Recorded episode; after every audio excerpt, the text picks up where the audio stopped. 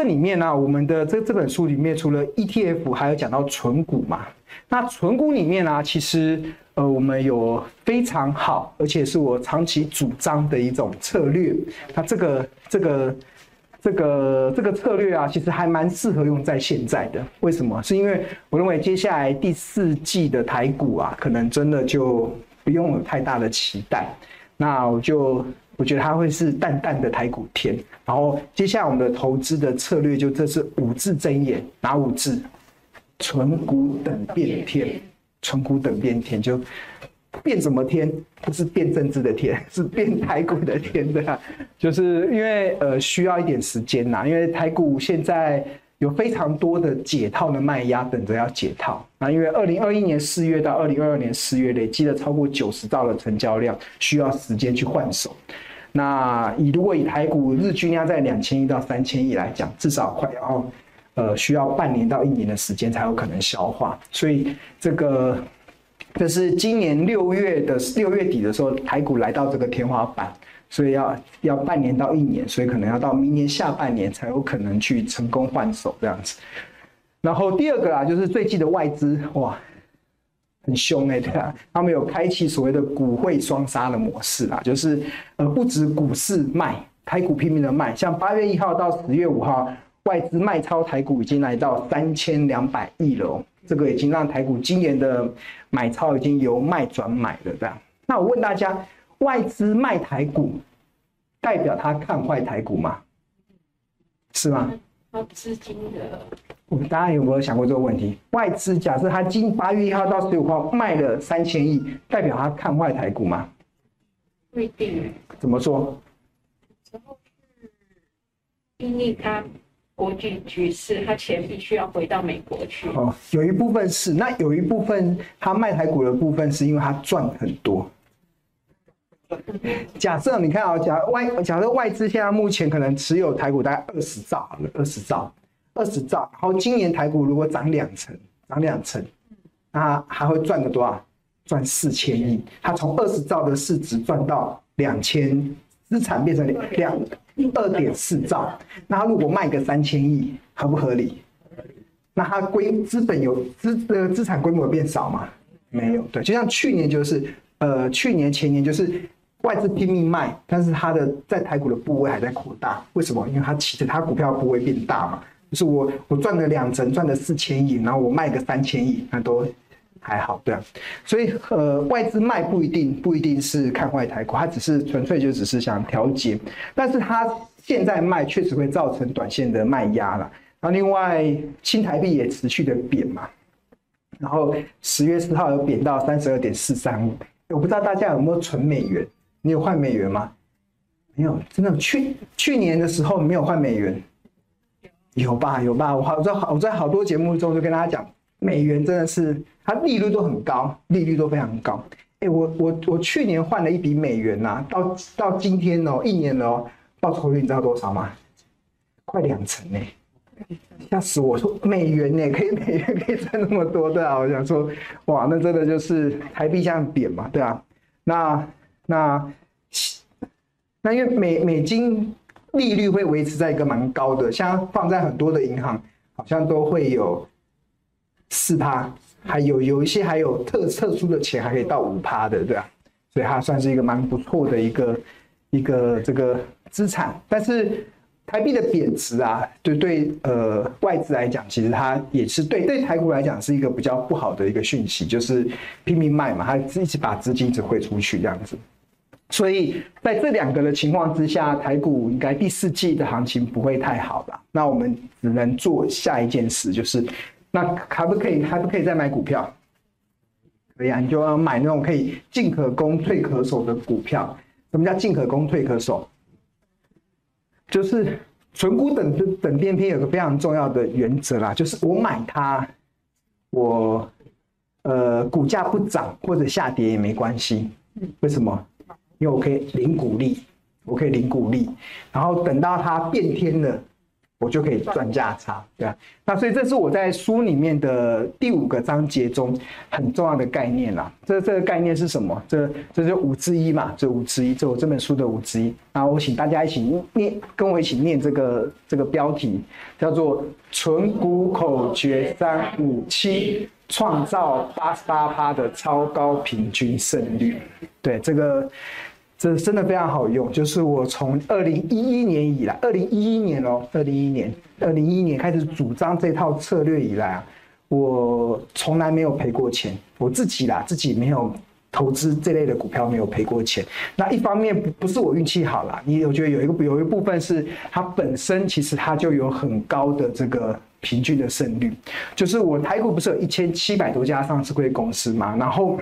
我们平常要买什么股票，是不是还要研究它的产业面如何？老板有没有在偷偷买股票？筹码面如何？那市场的大户有没有在买？法人有没有在买？然后研究它一堆有的没有的财报，对不对？很很复杂吼。但是我告告诉大家，投资就是要越简单越会赚。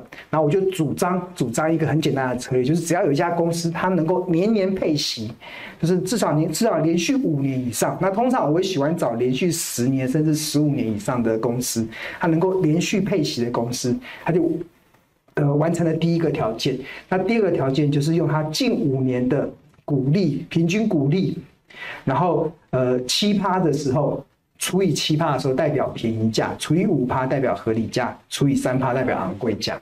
啊，什么都不用去理会哦，什么都不用去理会，不用去理这个呃，当它到底产业到底好不好。然后也不用去理会它的 财报目前的状况怎么样，就单单纯就看这个条件，它就可以创造出很高的胜率。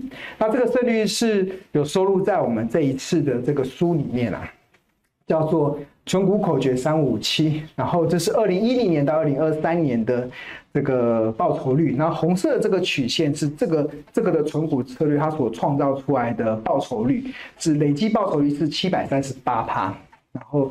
大盘同期只有九十趴，所以它比大盘的报酬率还高出八倍之多。然后年化报酬率啊是十七点二六趴，然后大盘同同一个时期只有四点九四 percent。所以，然后另外大家有没有看到，就是在二零一零年到二零二三年啊，一共有两千两百二两千两百八十次的的进场的机会，然后最后能够赚钱的胜率是多少？那看到这是多少？八十八点九四帕，等等，就表示一百次出手中有几次会赚钱？八十八次会赚钱了？那你会不会这么衰，踩到那个十一 percent 的？有没有可能？有啊，有这个我就不知道了。我跟你讲，任何一种策略都没有百分百的啦。我又说跑有大数据，你要百分百，就可能你要搭配一些产业面，对啊。那我自己是没有赔过钱的，用这个方式，对啊。那一方面是因为它不不管产业面什么，它都本身的胜率就有八十八趴了，所以，但是它要有一个条件呢，什么样的条件？你要有耐心，要有耐心，耐心就是你买一，我问大家，你买一档股票可以接受？几年都不动，我们先问几年股价都不动，一天、两天、三天，一个月、两个月、三个月，没有了哈，没有。大家都希望，我也很希望了，我也很希望我买到的股票马上变标股，对啊。如果我可以，我买到的股票可以马上变标股啊，那现在台湾的首富就不叫林百里了。对 啊，就变成我的，我没有这么厉害的，真的没有这么厉害。我我常常就买了，然后然后呃，我就就看当时的状况了，当时的状况对。那所以这个的条件是你要有耐心。看，大家有看到平均持有天数是多少？来，请念哦，五百九十一天。怎么眼睛张大了？快两年，一点不到两年。两年呢？会很久吗？对，好好，很久哦。哎、欸，它没有很久啦。其实，如果你买日报的时间够长的话，你就觉得哎、欸，好像差不多，差不多。很多同学看日报啊，可以看一年前的日报哦，一年前日报看，然后现在还可以用，对啊，因为我买的股票，恐怕一年都没有涨这样子，这样啊，对。对对，常常会有这样的状况，对，发现哎，一年前的观点现在开始开始被实现了这样子。那以前我有个我有个缺点呐、啊，就是我都看得太远，时间都看得太远，就看到人家还没有看到的地方这样子，对。但中间很多那个大家没有耐心的都会都会都会下车的嘛，对啊。OK，好，那哎，真的不要小看呐，就是这已经。这已经算是短的喽，五百多天算短的。我们还有些策略更长的哦，对啊。但但大家看的这个，你要去看它的年化报酬率是多少？十七趴哎，十七趴哎，十七趴代表什么？刚才我们刚才有提到说，一千万变四千万，十九年，年化报酬率是多少？七点六趴，七点六趴而已哦，七点六趴。它七点六趴就可以让你一千万变成四千万，十九年的时间。但是如果你的这个策略啊，如果你能够执行下去啊，你多久一千万可以变四千万？七二三年，我们来算一下。有有一种计算的方式叫七二法则，大家有没有计算机？有哈，你就用那个七二，然后去除以这个年化报酬率，就可以知道多少年可以翻一倍。我们来算一下啊，就是七二嘛，就用七二，七二是固定的，然后除以那个报酬率。年化报酬率十七点二六，就除以十七点二六，几年可以翻一倍？四点一年可以翻一倍。四点一七。四点好，我们算四点二年好，四年好难算。假设我们四年好了，假设四年翻一倍，就是一千万，四年之后变两千万，再一个四年变四千万，四千万八年。啊，可能因为它是四点多，九年好了，九年一千万就可以变四千万了。所以你现在五十岁，你就可以想，以后我五十九岁的时候，我一个月就可以领十八万。如果你现在六十岁，没关系，还没到七十岁的时候，以后每个月可以领十八万，有没有很开心？有。对啊，那你还会觉得这个持股的策略等太久吗？不会，不会，真的啦。很多人，大部分人都是不真的不是想大，我觉得大多数我看到很多投资人的问题都不是想一年赚十七趴，一个月十七趴，好辛苦，一个月十七趴，呃，年付好了，大家觉得一千万多不多？我讲一个案例了，我第一本书的时候啊，我第一本书的时候，我做了一个实验，我当时我在写第一本书的时候，我那时候有有一笔资金，那这本资金到现在都还没有。还没有拿出来用哦，这笔资金当初只有五十二万，五十二万，五十二万大家有没有？哪一年？两千零八年、两千零九年的时候，那笔只有五十二万，大家都有吗？有拿得出来？如果如果没有拿拿不出来的，嗯，我会建议你要好好的去开始工作，工作赚钱这样。那你知道这这个五十二万呢、啊？就是我我我我就是拿这笔钱，我就没有再加钱进来，就是另外加的钱不算，就这笔钱。一直放到现在，就同一笔钱了，我都没有用过。这笔钱放到现在，你知道这笔钱现在变多少？这是真实的案例哦。五十二万，就投资而已。我就投资赚了钱就放在里面，投资赚了钱，而且中间还赔过两次。有一次是二零一五年的时候赔过，赔过好像快快两成，当当年快赔了两成，然后还有一年好像赔了赔了几趴这样子。这这经历过这些十几年的事。日报我已经写十六年了嘛，然后现在已经差不多是十六年、十五年的时间，你觉得五十二万现在变多少？一千万。好，五百万错。一千万错。一千五错。变两千万，两千多了，两超过两千万了。一笔资金哦，就如果就就这笔钱就开始一直滚滚滚滚滚到现在，对，怎么滚的？要把我这本书好好的读啊！我真实就这笔钱就开始才开始滚滚入现在，所以这笔钱现在都还在。我那时候第一本书我是用五十二万嘛，然后那时候上次写呃那本书是五十二万，然后呃那第一本书叫《源源不绝赚好股》，然后他他书名那个书商当时的书商是用一个比较噱头式的，什么五十二万赚到一亿，那个没有没有，那个是希望能够赚到一亿的。那现在是持续的往那个目标迈进，这样就买股票，不去买股票，标股就买股票，就这样子一路滚滚滚到现在。大家有没有看到你的人生的前面有一道彩虹呢？真的啊，那一点都不夸张，这也是我写这个标股里面，就是纯股标股跟 ETF 里面的一个很重要的这个你买到呃方法。但是这样子的投资啊，你知道年化报酬率多少吗？二十，没有二十趴哦，不用二十趴就可以创造出这样的绩效了。你只用计算机按一按，你就会知道那个复利的效果是很恐怖的。所以钱不用太多了，你知道方法对了。我一直在跟大家报告，就是方法对了，小钱也能够变大钱。对，像我这五十二万，现在已经超过两千万了。那当然，我这这几年还陆陆续续还加其他的资金进来，但是那一笔原始的资金已经超过两千万了。有没有羡慕？有。然后不要羡慕，你也可以做到。对，你跟你的旁边讲。你也可以做到，你也可以做到，真的啦，真的真的就方法对了，小钱都能够变大钱啊。重点就是你要有那个，呃，天时地利人和的条件，然后然后去持之以恒的去做，所以就分享给大家了。那怎么做到的？那呃，这本书应该明年会出季。呃呃，增订版，增订版，因为这本书现在已经绝版了。我第一本书已经绝版了，书上已经不印了，所以现在只能直接跟书商买嘛。就博客来都已经上面直接你要，上面就直接写绝版。哇，听到绝版，你会觉得很有价值？那现在只能跟书商买嘛，就是现在就是市面上买一本就会少一本，但不用不用太担心，明年我应该就会再出增订版，就会把这几年的一些案例加进去的。那这个给大家一点，先呃预告一下。好，那我这书里面呢、原本啊一开始我这写书的时候，我大概是我五月底的时候把书写好的，五月底写的，五月底就把那个所有的文件全部都写完，然后就交稿了，这样就交稿了。然后原原本我是期待这本书里面有一个彩蛋，有一档有一有一档彩蛋。就五月底的时候写完的嘛，有一张彩蛋。但是最近这档彩蛋呐、哇，那个就是已经已经蛮惊喜了，对啊，那就是台药啦，六二七四的台药，对啊。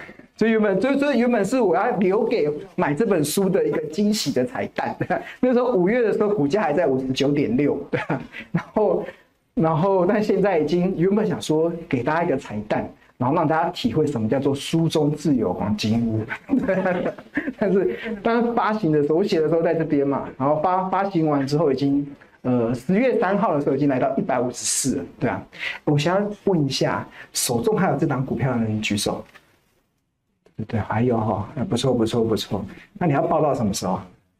两两两百哈啊，好，我们一起加油，现在一百五了，继续加油就行。那如果手中没有这档股票的举手。那为什么没有了？我不敢买了哈，卖掉了哈。哦，好了，卖掉了。有些有些时候啊，我们在跟就是，我觉得下一个会更好哈。但但是常常发现其实不一定啊。就是很多时候，我觉得大家给一个经验，就大家不用去呃，我觉得呃，日报三不五时就会有一档就是突然涨好多倍的股票了，对吧？那前几年那个汉唐也是从五六十块开始涨涨涨涨到两百多块。那我自己是希望他能够复制这个故事啦。那好像已经走到这边了嘛，应该我我个人是看法是应该是有机会了，对。但也没关系，我觉得大家就是把那个那个那个节奏抓好。就是像我后来后来发现有一些同学可以抱住台药啊，是因为你没有把金元电子抱住。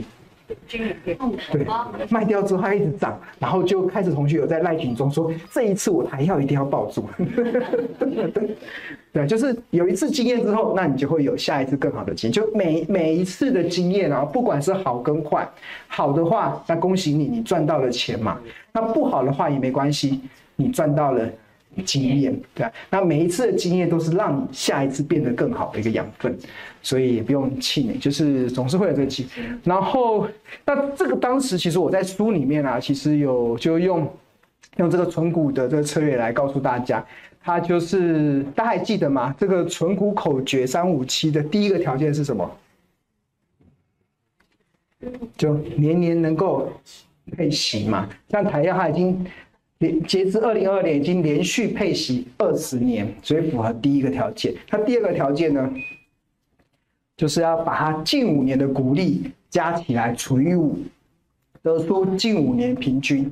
那有了近五年平均四点五六之后，然后套用三五七的口诀，然后七趴代表便宜嘛，五趴代表合理，三趴代表昂贵，然后四点五六除以七趴，六十五点一代表是什么？便宜价。然后四点五六除以五趴，九十一点二代表的是合理价。然后四点五六除以三趴，一五二代表的是昂贵价，对吧？哎，我洗完之后发现，竟然实现了！你看，最近涨到一五四了，跟这个一五二啊，只差两块哎，对，哇塞，不错哈，对啊，对啊，所以那接下来还会继续涨？那当然，我们在这个书里面有讲说这个。呃，要滚动式的调整啊，二零二三、二零二四、二零二五，如果你能够先预知它未来的获利的话，你可以把它新的股利算进来，那它的目标价就会重新的调整。那我们的日报，头家日报好像在上个月吧，就就是原本台药的评价方式是用存股的，然后后来我们改成用 PEG，对啊，PEG。那 PEG 就找出它下一个的目标价了，所以同学可以去参考日报。那但但是在书里面，我当时开始写的时候，单纯纯就只是用存股的角度去看它，对啊，存股的角度来看，然后还蛮惊喜的啦，就是它后来五个月涨了一百五十八趴，五个月涨一百五十八趴。那这个，那现在还有没有惊喜？还有没有？那书里面还有个，里面很多的股票嘛，还有很多惊喜。那现在还有没有符合这个七趴值利率的啊？对吧？那我稍微自己在今天稍微统计了一下，大概这有这这五档可以提供给大家参考。那以这个十月五号的股价来看的话，然后以它近五年的平均股利，那现在目前的值利率大概有来到七趴，七趴以上这样子。然后呃。三零五六复华新这个是前身是总泰，总泰就是台中的一家营建公司。然后五四七换名字了，好换名字了。对，总泰也是以前我们投资家日报的股票，也是从二十几块，然后赚到四十几块，也是一。现在好像他除权出很多啊，除股票股股利出很多，所以他原本四十几块，然后掉到三十几块。然后松汉跟盛群是做 NCU 的嘛，然后呃雅尼是水泥的，它已经连续四十年能够配配席的，啊一五三七的广隆是这个呃做铅酸电池的，连续二十五年能够配席。那松汉跟盛群都是连续二十五年、二十四年能够配息。那目前其实，如果在台面上啊，早就是可以，我以前我们有追踪过，像广隆以前日报也有追踪过嘛，然后盛群也有追踪过，那总泰也有追踪过，那大概是这里面。那什么时候会涨？我不知道，我不知道它会不会涨，我也不知道。对啊，我们就只能就都知道。啊，可以啊，你买的就可以啊，可以啊。如果买了赚钱，你不用谢谢我，对啊。那赔钱也不要来找我，对啊。对啊，我常常就常就是常常同学想说，日报选出来的股票，那要怎么去再锁定几档嘛？那常常我也我也我也不知道，我就会去研究嘛，看那个时候我看到什么新闻的题材，然后有搭搭配到，或许就可以就可以搭上了这样子，对。可以，好，这边就提供给大家参考了。OK，好，那第六章，第六章其实就是在这个这章比较难，这章真的比较难，就是大家看的如果看不懂的话没关系。我十月二十一号的时候，有一年一度的这个不看盘获利投资术，对啊，那就在就就在教这个啦，在教这个，对啊，那就在教这把里面的东西开始做系统性的教学，对啊，然后所以如果大家可以看一下，如果你看不懂的话，可以欢迎来报我们这个课程。好，那在第六个章节其实就在讲这个企业的合理评价嘛，就是我们来跟我们请大家来念一下，为什么要读这个章节呢？其实它的关键在六之一。我们一起来念吼，了解企业价值，才知道该在何时进场。好，然后六之二是聚焦股票基本面，摆脱追高杀低循环，对吧？这是大多数的投资人的困境，就是买股票乱买，然后卖股票乱卖，然后为什么会乱买跟乱卖？是因为他凭感觉。听说好像这档不错，听说这档好像会涨，啊，就下去买了。那为什么要卖？啊，听说它好像要跌了，啊，就会卖这样。这是大多数的。如果你还在用听说来买股票跟卖股票啊，那我还是建议你啊，其实还是先把钱拿去花掉，可能比较实在，对吧？对？会蛮危险的啦，因为很多时候听说都还蛮危险的这样。然后，呃。为什么要做这期？这个是关键是来自于这位欧洲投资大师科斯托兰尼他讲的一个譬喻。我觉得这个譬喻真的，一百年后、两百年后还非常适用。他他他怎他怎么譬喻呢？他就说这个基本面啊跟股价的关系，就好比主人跟小狗去，主人带着小狗去公园遛狗嘛，然后有的时候会把小狗小狗会乱跑。那它再怎么跑，它都一定会回到主人身边，对啊，会回到主人身边。那所以，呃，大多数的投资人在股票市场上会很辛苦，或者是呃会费了很多的力气，但是还是赚不到钱。其实我后来观察的原因是什么？观察它的原因，就是因为你每天都是追着小狗跑，对啊，那你一直在预测小狗要往哪里跑，对，那你能够。小狗要往哪里跑，其实常常不知道，对啊。那那我们的这个门派啦的重心不是在预测小狗要往哪里跑，我们的门派的重心是要去关注主人会走到哪里去，对啊。那主人是比较好掌握的，那小狗的动向真的不知道，那连巴菲特都不知道，问他股票会涨还是会跌，他真的不知道。啊！但是他知道一家公司长期的企业价值到底值多少钱。那股价在乱跑的时候，它就会提供你买低卖高的机会。那重点不在于那个股价，重点在于那个企业价值。就是你一定要把焦点放在主人身上，那你才不会乱的套，才不会乱买股票跟乱卖股票。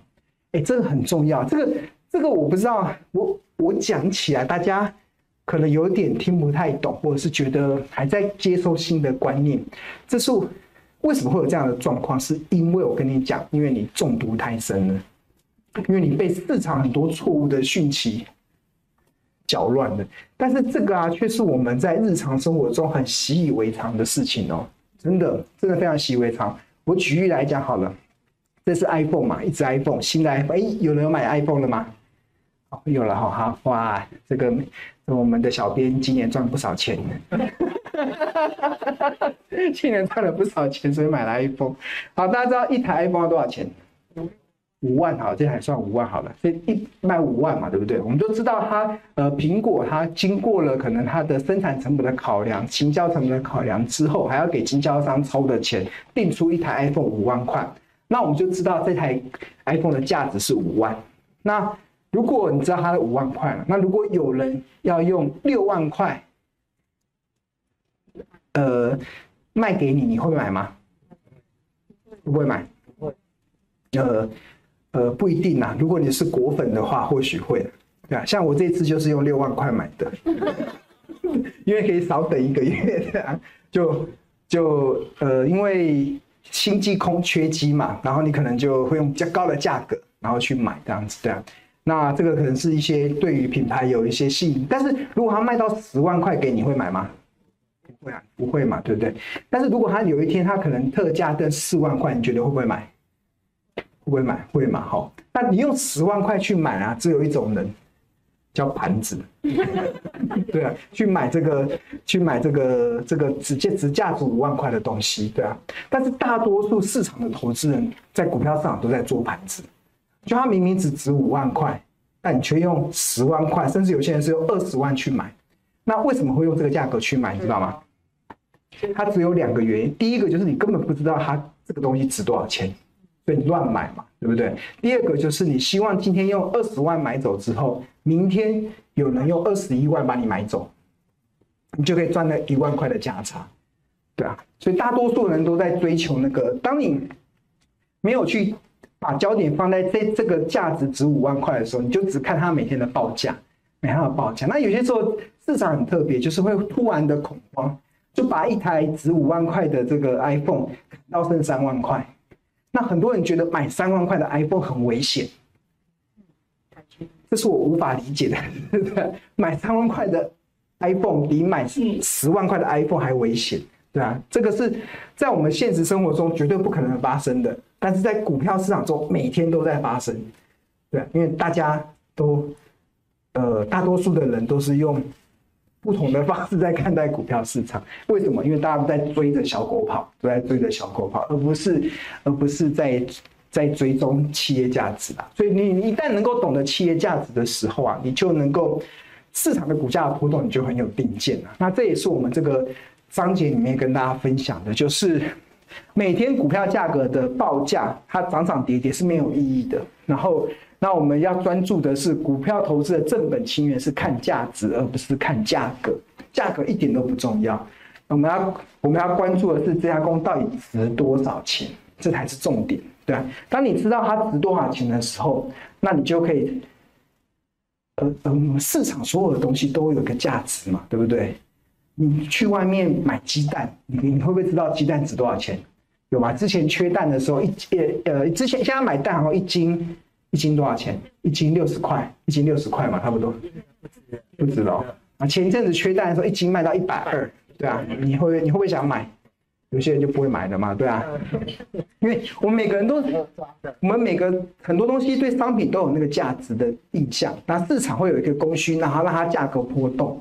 那呃，我们懂得企业价值的话，你就会知道，那如果它今天来到昂贵的时候，你可以选择不吃蛋啊，不吃蛋，对啊。然后当它便宜的时候，你可以选择吃蛋，对啊。